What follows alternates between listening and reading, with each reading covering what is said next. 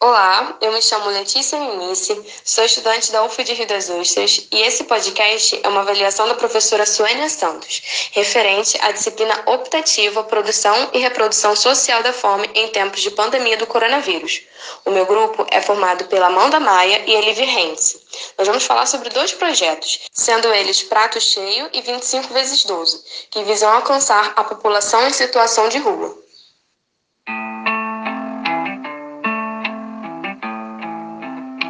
É importante começar a apresentação fazendo menção ao personagem principal do começo do debate da fome no Brasil, Josué de Castro. Com seu famoso livro Geografia da Fome, Josué afirma que a fome não é um problema natural, ou seja, não era culpa apenas de um fenômeno na natureza, mas sim das ações do homem e de sua conduta econômica. Josué conta uma experiência em que, no começo de sua carreira como médico, foi chamado para trabalhar numa fábrica, onde os patrões se queixavam da improdutividade de seus empregados. Mais tarde, Josué de Castro constatou que o problema não era preguiça, como costumavam julgar, e o diagnóstico que ele trouxe em seguida não era bem o que os patrões gostariam de ouvir. O problema era a fraqueza causada pela fome.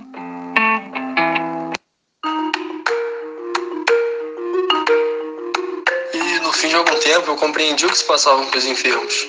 Disse aos patrões: Sei o que meus clientes têm, mas não posso curá-los, porque sou médico e não diretor daqui. A doença dessa gente é fome. Pediram então que eu me demitisse. Saí, compreendi que o problema era social. Não era só do Mucambo, não era só do Recife, nem era só do Brasil e nem do continente. Era um problema mundial, um drama universal.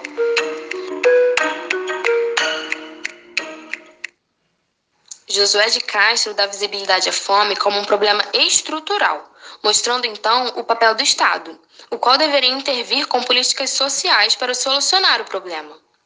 Agora que foi situado o problema fome e a importância das políticas sociais nesse contexto, queremos falar sobre uma parcela da sociedade pouco visibilizada no Brasil: os moradores de rua. É importante ressaltar que é difícil quantificar o número de pessoas nessa situação no Brasil.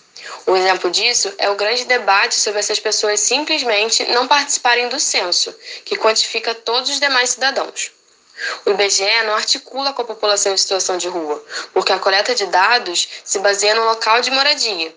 E as pessoas que estão nessa condição não têm uma constância, o que atrapalha na realização de contabilizações. A Prefeitura do Rio não tem um levantamento atualizado do número de pessoas em situação de rua na cidade. Um levantamento da Defensoria Pública do município estima que sejam pelo menos 15 mil pessoas nas ruas. Foram criadas, então, políticas públicas para atender essa demanda. Segundo a Prefeitura do Rio, são seis centros de recepção, equipados com roupa de cama e banho, material de higiene pessoal e três refeições diárias. A rede socioassistencial da Secretaria Municipal de Assistência Social e Direitos Humanos conta ainda com dois centros de referência especializado para a população em situação de rua, o Centro POP. E com o surgimento da Covid, foram criados três módulos de acolhimento no São Bódromo, além de quatro hotéis populares. Ao contrário do que se pode acreditar no senso comum, a maioria dos moradores de rua são trabalhadores. Grande parte deles fazem parte da economia informal, na qual não há um trabalho fixo e carteira assinada. São catadores de materiais reciclados, flanelinha, pedreiros. Articulando com todo esse conteúdo, convidamos a Jéssica. Ela é representante do movimento Prato Cheio da cidade de Rio das Ostras. O projeto se dá entre mulheres do campo e do centro, organizado pelas agricultoras do assentamento de Andorinhas, agregando no nosso debate o tema agricultura familiar.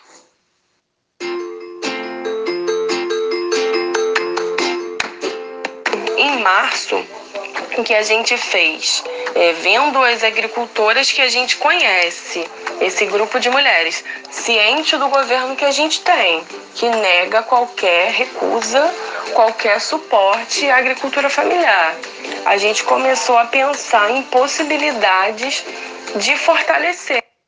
Então a gente fez o um movimento de começar a escoar aqui na cidade, que acho que foi na primeira semana de abril, a gente iniciou o escoamento de taioba, banana, aipim e maracujá. Enquanto a gente fazia o escoamento, a gente tentava as cestas básicas para ajudar na manutenção, porque parte dessas mulheres não tem esse incentivo para público, né, de ter um local, de ter um, um frete para escoar seu, seus alimentos. E aí, quando a gente viu, estava se organizando, se estruturando, montando ficha, vendo o que cultivava, como poderia escoar. E, e elas vendo o dinheiro entrar, se motivando a. Né? Porque tem que ter um estímulo financeiro, as pessoas também precisam de dinheiro, precisam pagar suas contas. A gente vendo esses alimentos sendo escoados e muitas vezes a sobra e a preocupação com a fome, que é uma constante, principalmente para quem vem do lugar da escassez, como a gente. E para amenizar um pouco a situação aqui na cidade, a gente começou a fazer esse fazer marmitas. Esse, todo esse movimento se dá aqui na, numa cozinha, num galpão que eu tenho aqui em casa. E nesse processo de fazer as marmitadas, de fazer o escoamento. Muito alimento foi, foi interessante quando a gente percebeu a quantidade de alimento que estava passando pela nossa mão, a quantidade de comida que um grupo pequeno, porque sou eu e mais cinco pessoas, e como a gente consegue fazer coisas na coletividade. Agora a gente deve estar chegando em quase 900 refeições, mas estamos caminhando para 240 ou 30 e poucas cestas básicas. É, infelizmente a gente lida com essa situação que a gente não tem, nós não temos o apoio do governo.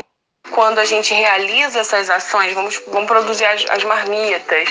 É, as agricultoras também fazem parte desse processo é, é uma coisa que se dá junta. Essa, esse auxílio, vamos dizer assim, das cestas básicas, do escoamento, não é uma coisa que vem da cidade como um socorro para o campo. Não, ele se dá coletivamente, a partir das necessidades delas, o que elas enxergam, como eu posso somar, como as meninas e os meninos aqui podem somar, e a gente constrói isso juntas.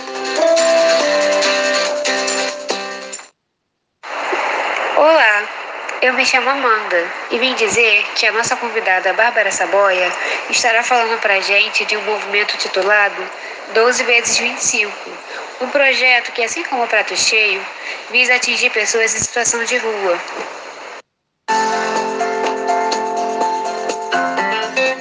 Olá, meu nome é Bárbara, eu sou gestora do projeto 12 vezes 25. Esse projeto tem esse nome porque ele surgiu em Goiânia, lá em Goiás, é, através de uma pessoa que teve essa ideia de fazer um Natal para cada mês. É, em Rio das Ostras, esse projeto se mantém através de um grupo de madrinhas, um grupo de WhatsApp mesmo, e essas madrinhas elas colocam as demandas é, relacionadas às pessoas que estão em vulnerabilidade, as pessoas que estão necessitando. É, nós fazemos uma divulgação interna, posteriormente externa também através das redes sociais é, e conseguimos doações com amigos, com conhecidos, mas especialmente com as madrinhas do projeto. Fazemos também ações quinzenais para moradores em situação de rua, pessoas em situação de rua, através da Casa do Sorriso, que é uma casa de passagem é, mantida pela prefeitura da cidade mas que eles não oferecem é, alimentação. Então, a alimentação chega através do voluntariado. Fazemos também ações quinzenais para moradores em situação de rua, pessoas em situação de rua, através da Casa do Sorriso, que é uma casa de passagem é, mantida pela prefeitura da cidade mas que eles não oferecem é, alimentação. Então, a alimentação chega através do voluntariado. Então, como tem alguns cardápios, como, tem, como temos alguns alimentos que fazem parte do nosso imaginário, nossa, nosso imaginário coletivo, como é o churrasco, o estrogonofe, a feijoada, o feijão tropeiro, é com esse foco que a gente pensa no cardápio de acordo com as doações que nós recebemos. É, então é um momento muito marcante. A gente tem uma resposta muito positiva dessas pessoas, é uma forma de abraçá-las, mesmo nesse momento de pandemia, mesmo nesse momento que a gente não pode estar corpo a corpo. E durante a pandemia, nós descobrimos diversas formas de continuar esse trabalho sem que a gente se exponha, né? Como, como as madrinhas, como antigamente, no, tempo antes da pandemia, a gente tinha esse contato e a gente não pode mais ter esse contato por, por uma questão de segurança, nós descobrimos formas como, é, através de doações em dinheiro, é, nós temos contatos com diversos é, supermercados, então a gente passa o endereço da pessoa, da família assistida, é, faz o pagamento e eles entregam diretamente para essa família. Foi uma forma de minimizar o dano, né? Então, está sendo muito rico. Infelizmente, durante a pandemia, as demandas aumentaram muito, mas com isso, as doações também aumentaram. E vamos seguindo, sempre lembrando que o nosso foco não é assistencialista, porque nós prezamos por justiça social, mas a justiça social tem que começar de alguma forma, e essa é a forma com que a gente pode começar.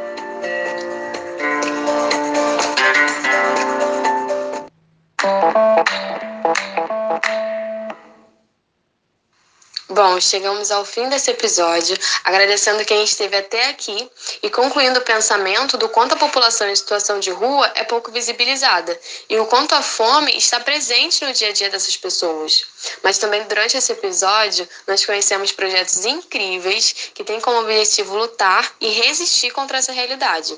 É admirável o quão bem formulados são esses projetos, porque conseguem atender diversas demandas. Por exemplo, a circulação de renda entre a agricultura familiar e a diminuir a fome entre a população de rua. Então, para enfim finalizar esse episódio, vamos citar uma poesia do Lupércio Lima. Já faz muito tempo que a rua é a minha casa. Tem dias que eu como muito, tem dias que como nada. Minha vida não é triste. Triste é a minha situação. Há dias em que sou agredido e demonstro indignação. Nunca quis morar na rua, mas a vida me obrigou. Tinha sonho como qualquer pessoa, mas um dia fracassou. Tentei um dia me mudar para buscar melhorar minha condição. Mas que engano da minha cabeça. Fiquei sem abrigo, sem teto, sem chão. Se vê alguém na rua, não despreze, por favor. Somos pessoas humildes, que a oportunidade acabou. Você quer ver o futuro justo e estudar para ser doutor. Mas lembre dos que moram na rua e, se puder, nos ajude, por favor.